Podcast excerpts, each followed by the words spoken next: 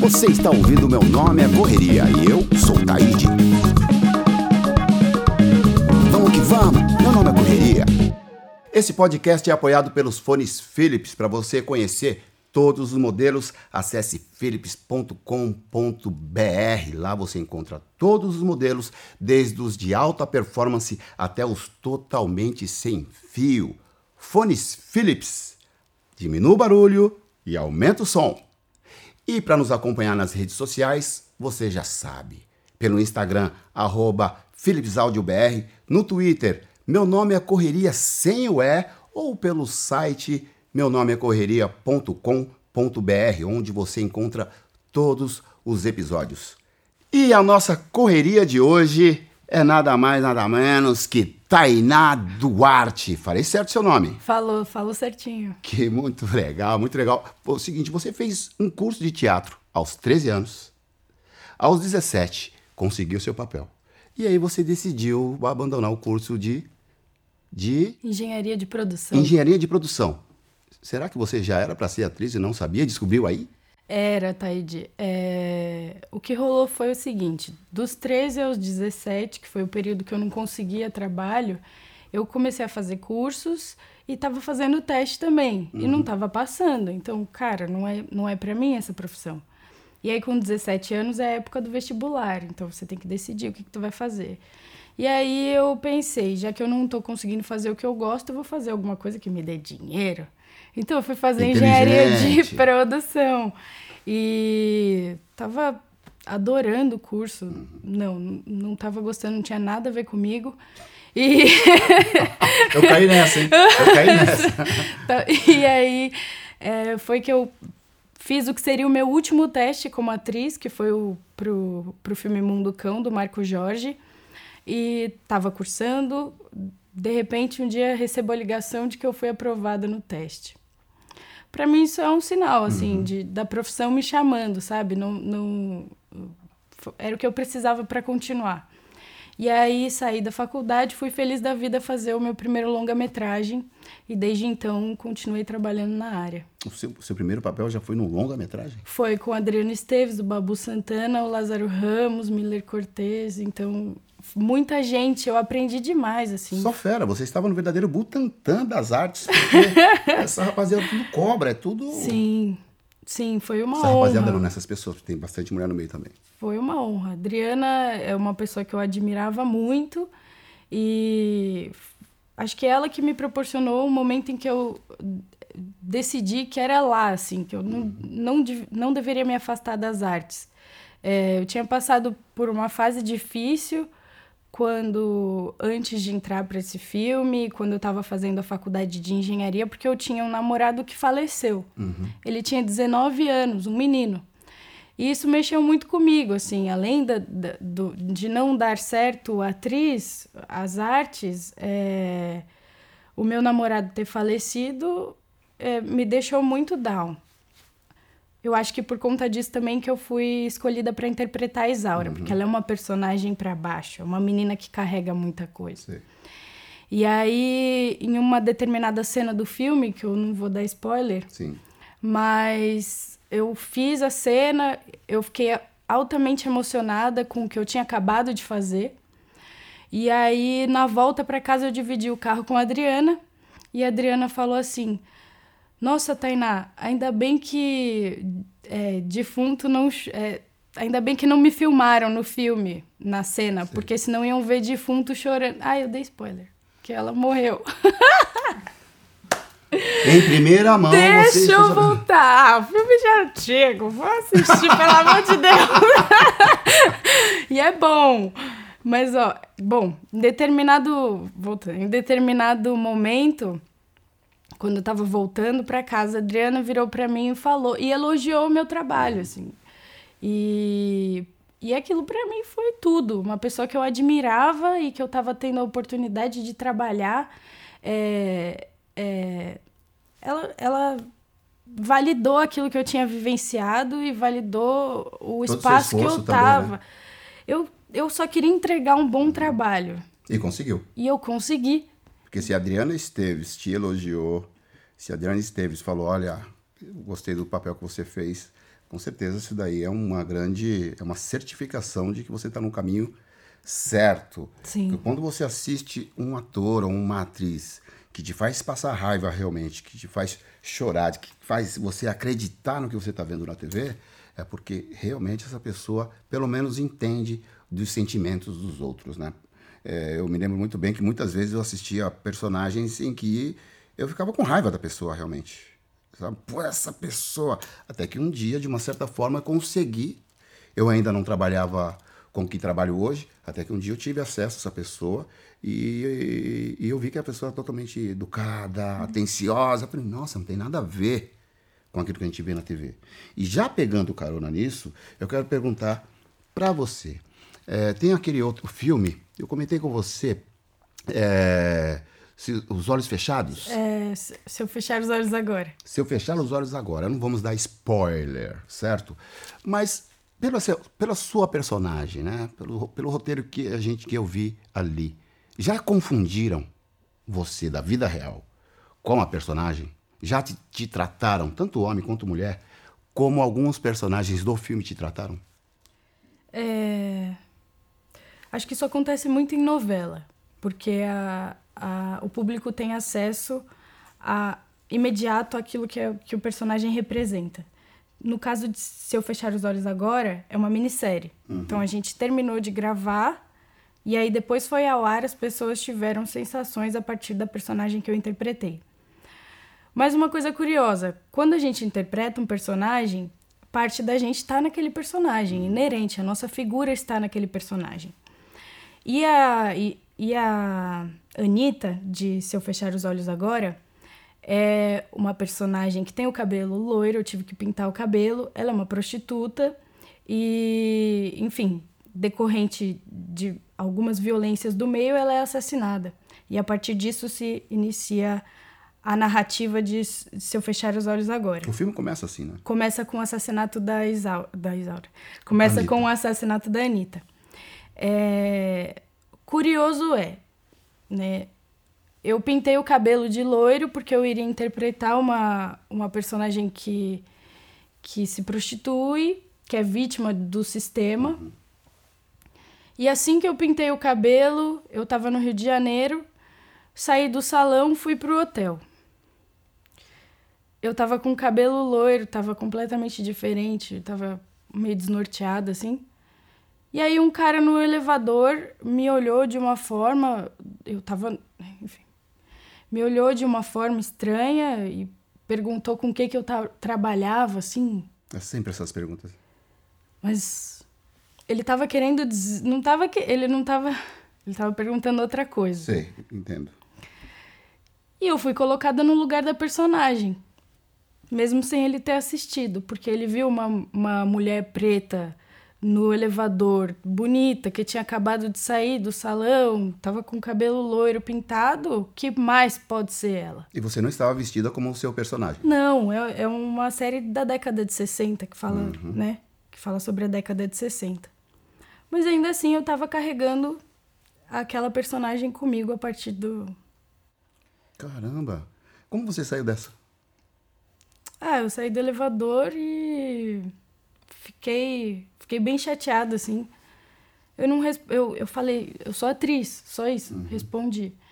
E, e fui pro quarto, fiquei bem chateada, porque fez parte também da, da preparação para interpretar a personagem, entender o tamanho da violência que se passava pelo meu corpo, uhum a imagem que eu estava carregando e como isso era coerente com a personagem que eu estava interpretando, que até então eu não percebia o quanto a minha imagem poderia ser objetificada, sexualizada.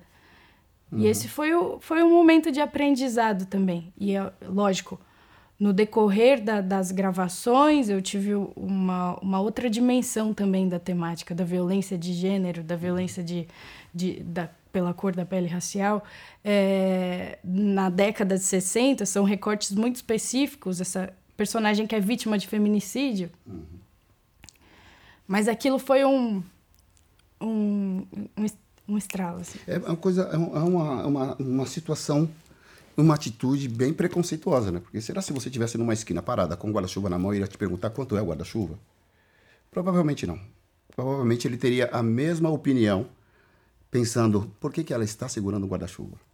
Sabe? É uma visão meio, meio, preconceituosa. As pessoas não podem ver uma mulher vestida de uma certa maneira que já pensa em, em, em várias possibilidades, menos que ela seja uma profissional independente do que seja. É sempre uma maneira pejorativa. É, independente da forma que está vestida. A gente pode se vestir como a gente Sim. quiser e, e, e, vão pensar coisas da gente, né? Sempre. Inclusive no ambiente profissional, a gente tem que estar tá sempre se validando, porque mesmo quando você está nos espaços de poder, quando você eh, deveria ter a sua voz ouvida da mesma forma que um homem tem, você tem que se validar todo o tempo a respeito disso. Então, quando você não, não tá na esquina com o seu guarda-chuva na mão, você está dentro de um escritório conversando com o CEO de uma empresa, você tem que se validar muito mais do que um homem. E é uhum. sempre assim. Esse é o recorte do machismo. Uhum. E aí a gente entra no recorte do racismo, recortes, problemas estruturais e estruturantes, né? A gente está fadado a viver. A gente está fadado, não. Eu acredito na mudança, mas uhum. a gente vive numa sociedade assim Sim. E a gente estrutura o nosso pensamento de acordo. Sim. São tantos recortes que a gente só acaba no retalho, né? Sim. Costurando uma nova colcha. Sabe como que é, né? Tendo que se desprender de várias correntes e se validar no mundo, assim, mostrar o para dizer o que a gente quer dizer realmente, né? A gente tem que quebrar várias correntes antes disso. Uhum. Agora você interpretou também uma, uma uma personagem que era surda. E parece, me parece que muitas pessoas realmente acreditaram que você tinha problema, tem problema auditivo. Uhum. Você teve que conviver, você se aproximou de pessoas com esse, com esse problema? É, a experiência de a preparação para para interpretar a Isaura foi muito intensa. Quem eu queria preparou? foi o Bruno Bruno Costa, ele é um preparador de elenco e o diretor também acompanhou. É... Bom, teve uma, um trabalho que fizemos juntos e aí teve um outro trabalho que fiz separado, assim, uhum. uma certa independência também. Mas é muito legal isso, Taide. É, por exemplo, eles me colocaram para ter aula com uma professora surda, uma professora ouvinte. E a partir disso eu aprendi a linguagem de sinais e, e, e também entender uma interpretação voltada muito para o olhar, né? Porque eu, essa personagem fala muito com os olhos, uhum. já que ela não fala. Ela é surda, ela fala, mas, mas ela não sabe falar. Entendi. As pessoas confundem isso. Ela tem voz, mas ainda não aprendeu é, a falar. Ela não aprendeu a falar, porque essa personagem, ela nasceu surda. Então existe essa dificuldade. Também é uma família de classe de classe baixa, então eles não têm dinheiro para pagar um, um aparelho auditivo para ela. Então ela não, não conseguiu aprender a falar. Uhum. E, enfim, fiz essa preparação com a professora, a professora surda, a professora ouvinte, para aprender a falar Libras, para entender os sinais, porque a linguagem também passa pela, pelas uhum. expressões faciais. E aí fui para Ellen Keller, que é uma escola de surdos mudos aqui em São Paulo, e fiquei tendo aula com os alunos. Me enturmei, a diretora foi super receptiva, porque para eles é uma honra ter é, que seja retratada essa realidade e no cinema, na, enfim, para dar visibilidade para a causa. Então fui super bem recebida e tive aula com os alunos, fiz amizade, é, ligava por vídeo, ficava falando em libras em casa, parei de falar. Aprendeu bem? Aprendi muito bem, esqueci tudo. Porque é uma coisa que você tem que praticar, né? Praticar. Qualquer, qualquer língua você tem que praticar. E eu parei de praticar. Mas aprendi. Na época eu sabia falar bem. E fiz amigos, então falava com eles. Em casa parei de falar. Minha mãe, para que a minha família também aprendesse a linguagem de sinais. Que é muito difícil isso. Uma família que tem um filho surdo, uma filha surda é, tem que se adaptar completamente a um novo tipo de linguagem, como que você vai educar essa criança é, sem, sem afastá-la da realidade, sem afastá-la do convívio, porque muitos são afa simplesmente afastados uhum. do convívio familiar, porque é mais fácil. Eu, eu acho, sem querer te interromper, eu acho que todos nós, todos nós, que não temos esse tipo de problema, sem perceber, a gente se mostra egoísta. Porque a gente sempre é, vê ah, a pessoa se adaptando. Ela tem um problema visual, um problema é, auditivo, ela tem que se adaptar. É nós que temos que nos adaptar. A gente teve uma pessoa aqui que falou muito bem sobre uma questão da convivência. Se a gente não convive com aquele problema, a gente não vai dar a mínima por aquele problema. A gente vai resolver os nossos problemas. Só que a gente nós não estamos imunes a ter esse tipo de problema. A gente não sabe qual é o dia de amanhã. Então, acho que a nossa preocupação em ter a nossa vida normal é muito egoísta, porque a gente acaba não prestando atenção nesses problemas de outras pessoas que a gente não convive. Com certeza. E você teve essa experiência de conviver é. com as pessoas. É um privilégio como, como artista poder passar por esses espaços. E muito mais do que empatia pelo personagem, é compaixão pela, pela, pelas dificuldades que ele uhum. enfrenta. Sim. Então... É complicado, complicadíssimo. Sim. Mas eu espero que a gente vá melhorando a cada dia que passa como pessoa, sim. né? Estourando a bolha. Isso. E, espero que eu continue e... sim, melhorando. Sim. É, agora, seguinte. Durante a nossa conversa, você citou muitas coisas. Você citou frases do tipo, pô, eu, enquanto mulher preta, eu, você demonstra que você tem uma consciência. Como é hoje ser atriz, viver da sua arte, não é?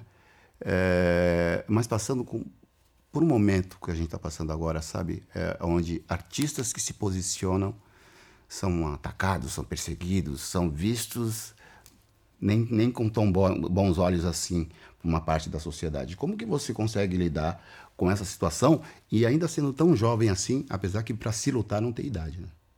É, eu acho que isso é inerente a qualquer vontade que eu tenha. Eu tô nesse corpo, eu carrego isso comigo. Eu sou uma mulher e eu vou enfrentar uh, o machismo, eu sou uma mulher preta, então eu vou enfrentar o racismo querendo eu ou não. Me posicionar é só contribuir para a luta, para que acabe. Então, se eu não me posicionar, eu vou estar tá permitindo que esse tipo de violência continue, né?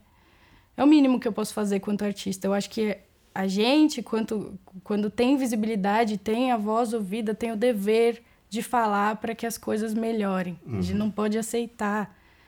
E é tão bonito quando você encontra uma pessoa na rua e ela fala: pô, admiro o seu trabalho, admiro o que você fala. Sim. Um jovem, pô, admiro o que você fala, o que, o, o, as coisas que você fala. Você me fez aprender isso que eu não, não sabia. Isso é muito especial. Sim. A gente tem esse, esse, esse presente, né? De, de levar a mensagem e de ter a credibilidade de falar com outras pessoas. Então, para mim é um dever me posicionar. Sim, não poderia já, ser diferente. Você já passou por um, alguma situação de preconceito racial? Todos os dias, né? A gente tá, tá, a gente vive isso, bom. Todos os dias. Todos os dias, né? Todos os dias. Todos os dias. A sua figura tá é, carrega isso, sei lá, desde o número de seguidores que você tem nas suas redes sociais. Por que, que a, a menina que fez um papel que tinha tanta visibilidade quanto o meu e ela era branca ganhou muito mais seguidores que, o me, que eu naquela mesma novela? Ou aquela pessoa que tem mais oportunidade de um papel do que eu, uhum. porque sou uma mulher negra. É, quantas pessoas negras tem na televisão, no, no, no cinema e quantas pessoas, quantos por cento somos nós? Popula Populacion... é, é, obrigado. Com... Populacionalmente. Populacionalmente. Estou correto? Não sei. E temos um professor de português aqui para nós. Cadê? Quem? Auxiliar. É, correu. Tá correu. correu. A gente correu. pode voltar. É, quantas, quantos atores e atrizes negros você vê na televisão e, e, qual é o nosso número na sociedade? Mais de 50%, 50, 56%, não sei. É bastante. E você pega na televisão, não tem. Sim. Mesmo no plenário. É, em todos os espaços. Então é uma coisa que a gente sofre todos os dias. Se você sair de casa ou não, você está sofrendo com aquilo. É verdade. É. Só da gente sair da porta de casa para fora, a gente já tem que sair preparados para qualquer coisa. Com certeza, é. E é importante esse posicionamento, porque eu, eu já comentei várias vezes que eu sinto falta muitos dos famosos, sabe? Dos famosos que passam por essa situação e muitas vezes dizem que não passam. Isso enfraquece bastante a luta. Então, se a gente sempre puder falar sobre isso, é, fortalece e faz com que algumas pessoas que estão inconscientes nessa questão é, acordem, saiam desse sono profundo e comecem a lutar também. Sim. Sabe o que é? E parar de passar pano também, né, para determinadas atitudes que. É. Apesar que a gente já passa pano faz muito tempo, a gente passa pano no chão, passa pano no vidro do carro, na, na nas panelas da patroa. Os maiores passadores de pano. Os maiores passadores de pano na história somos nós. Infelizmente. Mas isso vai mudar. Isso vai mudar. Tainá, fala para mim para a, a, sua preparação para atuar, sabe? É, é, você tem algum método que você usa para desenvolver as suas personagens? É... Isso vai muito de acordo com cada papel que interpreto e também com a preparação, o preparador que tem em cada um desses projetos, né?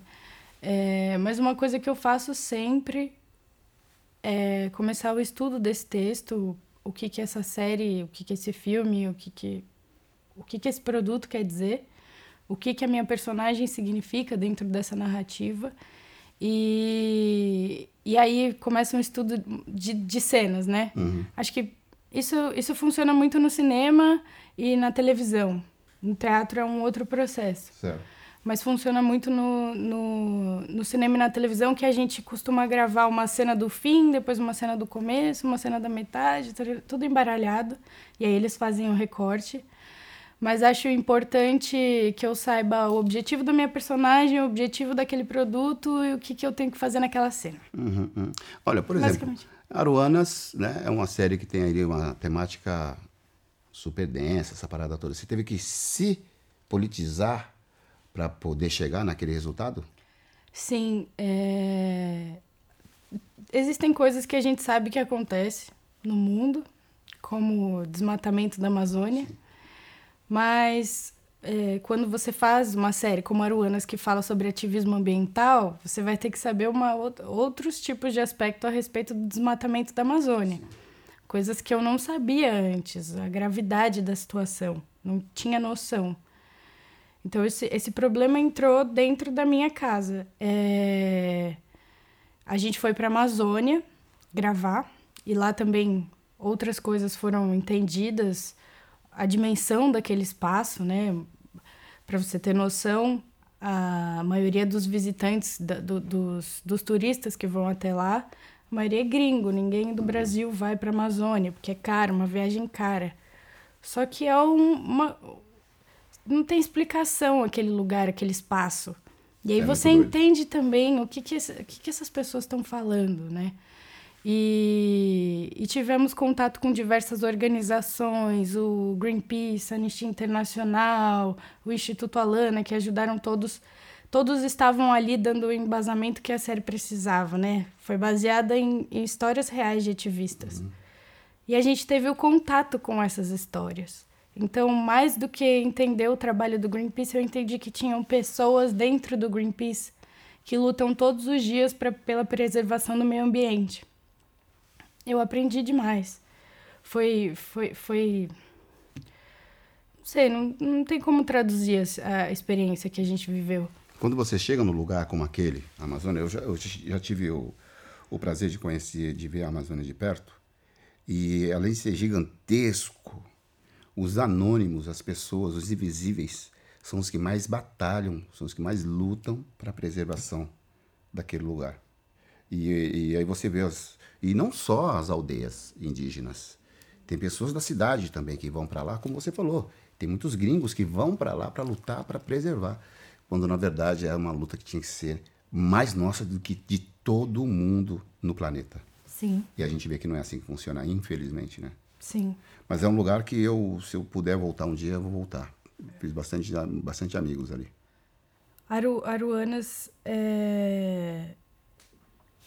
ela uma série ficcional que foi criada por uma organização, a Maria Farinha. E eles já falam, eles levantam pautas de cunho socioambiental há anos. E eles criaram essa série no intuito de aproximar pessoas que não têm conhecimento da causa, dos ativistas, do trabalho dos ativistas da, e da causa ambiental, para que elas pudessem assistir essa série ficcional e se apegar à vida, ao trabalho dessa, dessas pessoas. Uhum. Então a gente tem séries que falam sobre. É, a gente tem séries que falam sobre policiais, a gente tem séries que falam sobre médicos, a gente tem séries, séries que falam sobre advogados, várias outras carreiras, mas você não tem séries que falam sobre ativistas. E essa foi uma oportunidade que eles tiveram de levar a causa e fazer com que as pessoas se apaixonassem pelo trabalho dos ativistas. Uma coisa né, muito interessante, você falou, tenho, tenho amigos e tem pessoas lá, quando você vai até lá, você vê que tem pessoas que lutam por aquele espaço. É, uma coisa que a Aruanas faz também é levar a responsabilidade individual de cada um né? Porque a mudança acontece dentro de casa. Hum, é, você recicla o seu lixo? Sim. Você é, tem uma composteira na sua casa? Você toma cuidado uh, o, o tempo que você leva no banho? Você toma cuidado para que as coisas não estraguem? Você pensa no seu consumo na hora de comprar as coisas desenfreadamente, sem, sem muito porquê? E Aruanas leva essa responsabilidade até a casa das pessoas. A.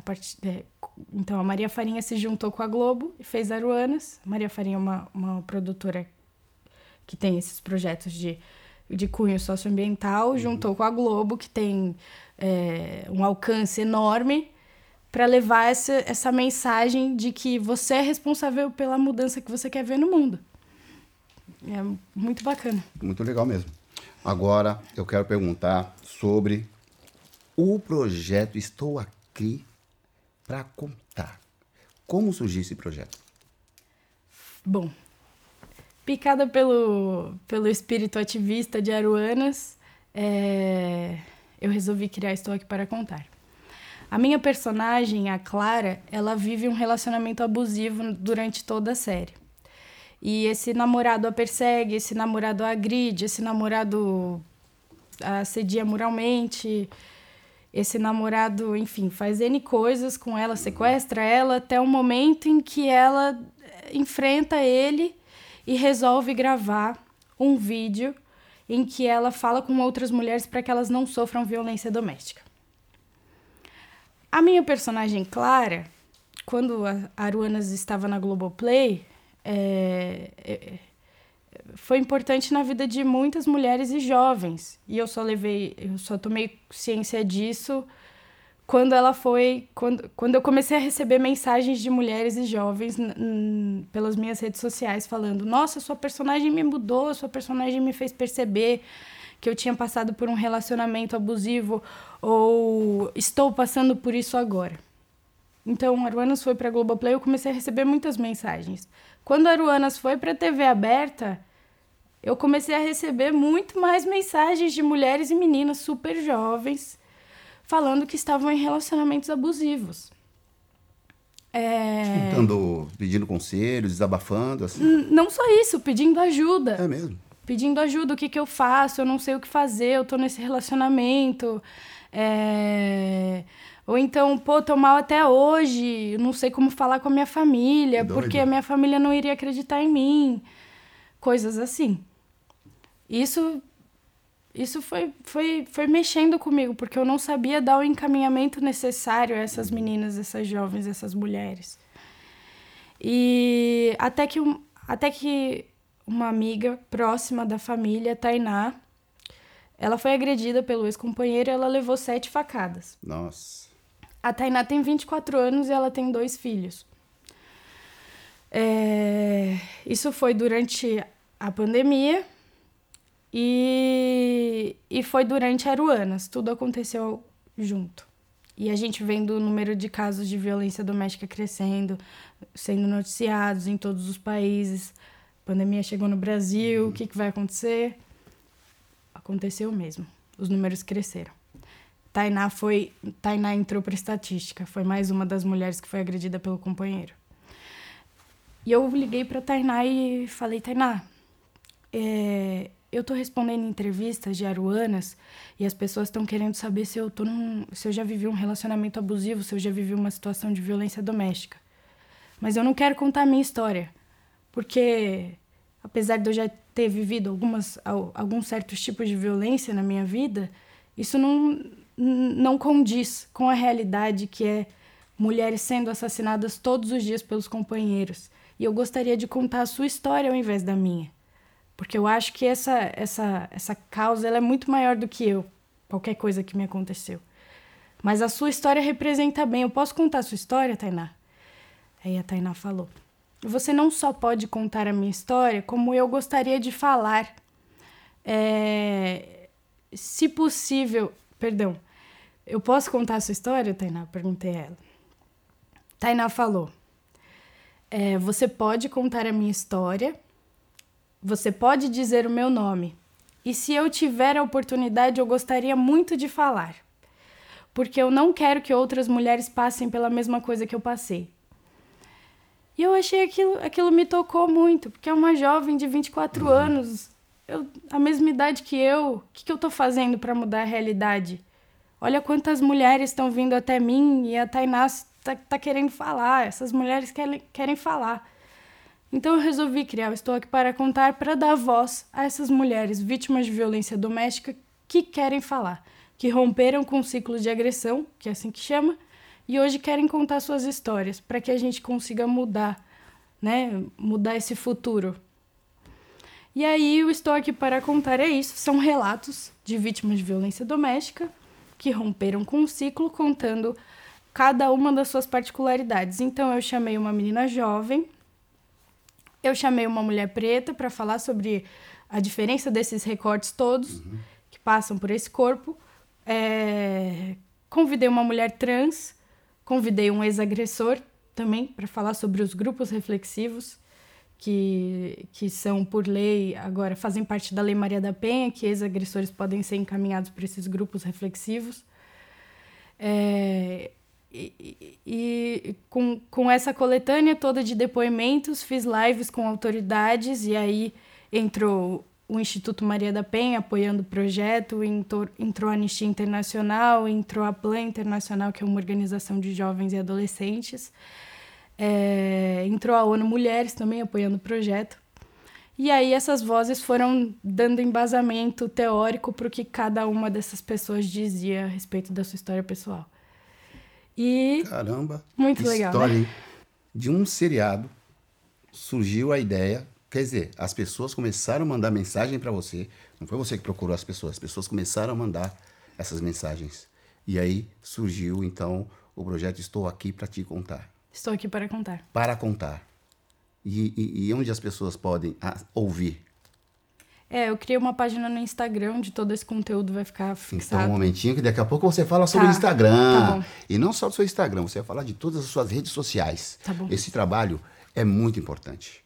Porque, como você disse, agora, no, no, neste momento que estamos passando, é, acontecem muitos casos de violência contra a mulher, sabe? Antes já acontecia muito. Agora, nesse momento que estamos passando, aumentou demais. Então, todo o trabalho que é feito para acabar com esse tipo de covardia, ele é bem-vindo e tem que ser divulgado, ele tem que ser fortalecido, sem dúvida nenhuma. Sim. Então, daqui a pouco a gente vai falar sobre as suas redes sociais e vamos enfatizar justamente estou aqui para contar. Firmeza total? Firmeza. É... Desculpa, pode falar. Pode falar. Você ia falar alguma coisa? Eu ia dizer que eu tenho o intuito de continuar pro produzindo esse conteúdo, continuar falando pela não violência, né? Uhum. É, e eu dialogo muito com o público jovem. Essas mulheres, a maioria dessas mulheres que veio falar comigo são jovens. Então eu quero usar o poder que eu tenho de essa credibilidade que as pessoas dão para minha figura para falar com os jovens. E a segunda parte do Estou aqui para contar é esse conteúdo direcionado a eles.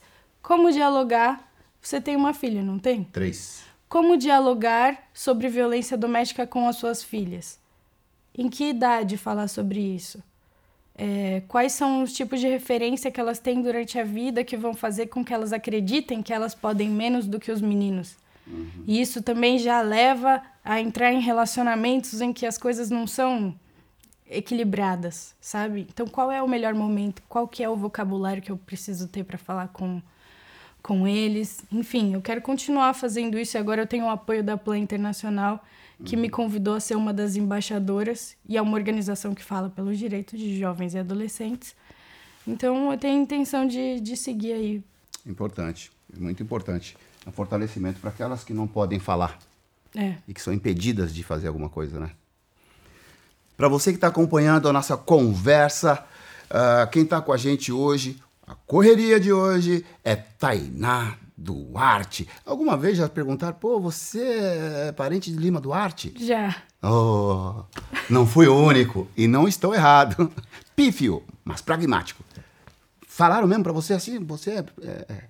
E de Regina também. E o que, que você respondeu? Não, não sou. Óbvio, é óbvio. Vou fazer uma pergunta para você. Fone de ouvido, para você, em qual momento ele é indispensável? Ah, em casa, ouvindo música, pra não endoidecer minha família. é, para trabalhar muito, né? No celular sempre. Decorar os textos, essas paradas, não tem nada a ver. Não, decorar texto não. Ah, é verdade que você lê, né? É. Ô, vamos tesourar isso aí. Edição! Mas o fone de ouvido você usa bastante? Você ouve muita música? Eu ouço. Eu ah, não muito, eu gostaria de, de ter mais conhecimento. Inclusive, pode me passar a sua playlist, suas playlists, por favor. Não tenho apenas uma, hein? Já vou avisando é, logo. uma educação musical, É importante. por favor, que eu tô precisando. Eu escuto de tudo, hein? Por isso que hoje você vai ganhar este fone de ouvido simplesmente lindo. Olha aí, combina com a minha roupa, hein? Combina com a sua Não roupa. combinou? Mas agora vai combinar com você, porque olha só, totalmente sem fio. Ah, você viu que o bagulho é forte, né? totalmente sem fio para você levar para onde você quiser curtir suas músicas. Se tiver áudio para ouvir, pode ouvir em qualquer lugar que você estiver. Está aqui. Deixa eu pegar. Por favor. Arrasou. Gostou? Ó! Tem até um imãzinho, pá. imãzinho não, imãzão. Você viu? A dificuldade foi para abrir isso aí, né? Que é para você não perder mesmo. Muito legal. E ele carrega pelo. Pela própria caixinha dele, aí Ganhei. você pode recarregar. É um presente, um dos fones Philips, que é o nosso apoiador aqui. Ganhei do Meu Nome é Correria. É. Perguntar, já falamos de música? Suas inspirações. Pessoas que você admira. Quem? Bom, admiro muito minha mãe. Pra começar de casa, Parabéns. né? Mulher guerreira. E minhas maiores inspirações são da arte também, atrizes, Thaís Araújo, Ah, maravilhosa, Camila Pitanga, Zezé Mota, Ruth de Souza, que vieram antes de mim, abriram esse espaço para eu, pra eu estar presente agora fazendo minha arte. E uma coisa que é muito legal, assim, que eu tenho trabalhado com as pessoas que eu admiro. Que bom. É muito bom isso, né? Isso é ótimo. Pô, você já começou com o pé direito, né? Embora o esquerdo também seja muito bom. É bom sempre chegar com os dois juntos. Mas quando você tem esse lance de, de você ver sua referência na TV e depois você tem a oportunidade de trabalhar com essa referência, isso quer dizer que o que você observou, você absorveu e vai colocar em prática ao lado dessas pessoas. Aula com Taíde. Anote aí. Anote aí. Tainá, é o seguinte, quero te dizer que o bate-papo foi demais, foi muito agradável, muito agradável, eh, esclarecedor. Eu sempre falo que as nossas conversas aqui, elas são sempre assim, esclarecedoras e agradáveis. E é sempre a mescla de um com a outra. Então, você é uma pessoa muito iluminada, muito eh, positiva, muito agradável de se conversar e você está no início da sua carreira e já fez muita coisa. Então você ter o dobro ou o triplo ainda de caminhada pela frente. Peço para que Deus e os orixás te dêem muita saúde para que você possa curtir ainda muito mais sucesso na sua vida e agradecer o dia de hoje por você ter aceitado vir conversar com a gente aqui no nosso Meu Nome é Correria. Que honra ouvir essa mensagem de você. Valeu mesmo. Que muito agradeço. feliz pelo convite, de te conhecer, de estar aqui, poder falar, contar minha história, Sim. falar um pouco do projeto também. Muito obrigada pelo espaço. Agora eu quero saber das suas redes sociais para as pessoas conhecerem mais um pouco de Tainá, Tainá Duarte e poder também acompanhar. Estou aqui para Estou aqui para contar. isso aí. Bom, minhas redes sociais são arroba Tainá Duarte Oficial. É, e arroba estou aqui para contar para você poder acompanhar um pouco mais sobre o projeto e o segmento dele. É isso aí. E você já sabe, quer acompanhar um pouco mais sobre a, o Meu Nome é Correria, ouvir nossas conversas nas redes sociais, pelo Instagram, arroba PhilipsAudioBR, no Twitter, meu nome é Correria sem o E, ou pelo meu nome é correria.com.br. Por esse site você vai poder acompanhar todos os episódios. Os que já foram, o que está acontecendo agora, os que vão chegar. Primeiro total, família. Tainá, muito obrigado. Sucesso na sua caminhada. E juízo, não muito. Apenas não o muito. suficiente, apenas o suficiente. Tá bom. Até Valeu. a próxima, família. Obrigado. Obrigada.